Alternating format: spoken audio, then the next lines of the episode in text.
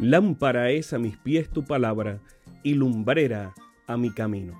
Salmo 119, 105. Que el Dios de los cielos bendiga tu vida en este momento junto a tus seres amados. Bienvenidos a un espacio de inspiración bíblica donde su corazón será lleno de esperanza. Como un regalo de la Iglesia Adventista del Séptimo Día de King, Texas, compartimos la lectura devocional para adultos correspondiente a este bendecido día. Pablo, reavivado por una pasión. Autor, Pastor Bruno Razo. Que Dios te colme de misericordias en este preciso instante. Oremos.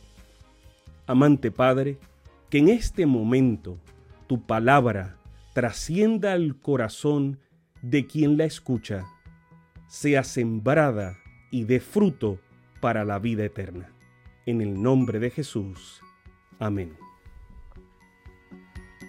Muy buenos días, príncipes y princesas del Eterno. Nuestra lectura devocional de hoy, 4 de agosto, lleva como título Cadenas por coronas. Y su texto clave lo encontramos en Filipenses capítulo 1, versos 12 al 13. Y leen como sigue.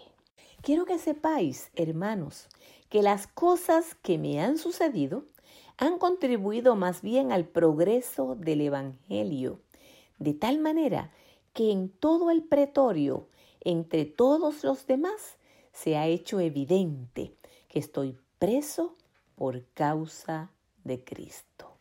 Las dificultades y las adversidades no deberían ser obstáculos para la realización de una vida con propósitos. El rey David fue un simple pastor de ovejas. Colón fue hijo de un operario. Cervantes fue un soldado raso. Y Lincoln fue hijo de un pobre leñador.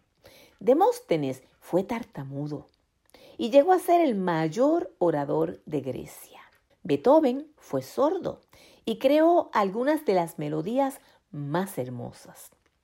Miguel Ángel fue frágil y pintó y esculpió algunas de las figuras más sublimes.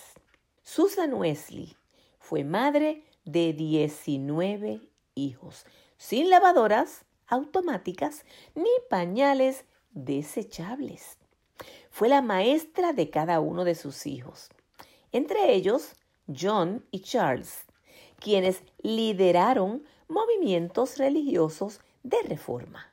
Fanny Crosby, ciega casi desde su nacimiento, nunca se resignó por las cadenas de la oscuridad y compuso muchos himnos. Más que impedimentos, las piedras pueden transformarse en escalones para alcanzar la cima.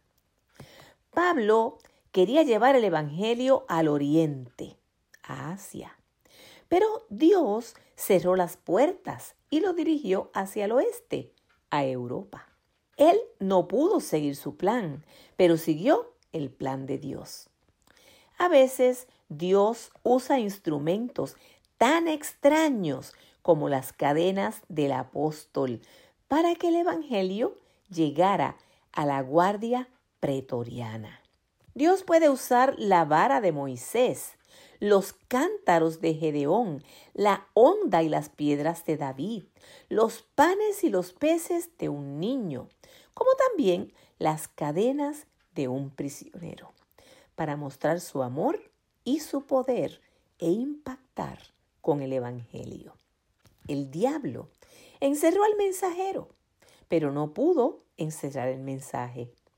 Las cadenas podían fijar las muñecas de Pablo, pero nunca su testimonio. Pablo podría estar preso como un delincuente, pero su mensaje libre y trascendente. El apóstol, lejos de quejarse de las cadenas, las consagró al Señor. Su arresto disponía que estuviese encadenado a un soldado romano las 24 horas del día. Dado hacía un turno de seis horas. Es decir, cuatro hombres y sus familias que recibían su testimonio de fe, oración, valor y esperanza. Esas cadenas ofrecieron oportunidades únicas de testimonio. Pablo no se preguntó por qué estaba en cadenas. Él se preguntó para qué estaba en cadenas. Pablo se regocijaba en lo que Dios haría, en lugar de quejarse por lo que Dios no hizo. Cada uno de nosotros tiene sus cadenas. Tú tienes las tuyas y yo tengo las mías. No importa cuáles sean, consagra a Dios tus cadenas, aunque sean provisorias y temporales. En breve, el Señor te las cambiará por una corona permanente y eterna. Dios te bendiga con un feliz y bendecido día, lleno de su presencia.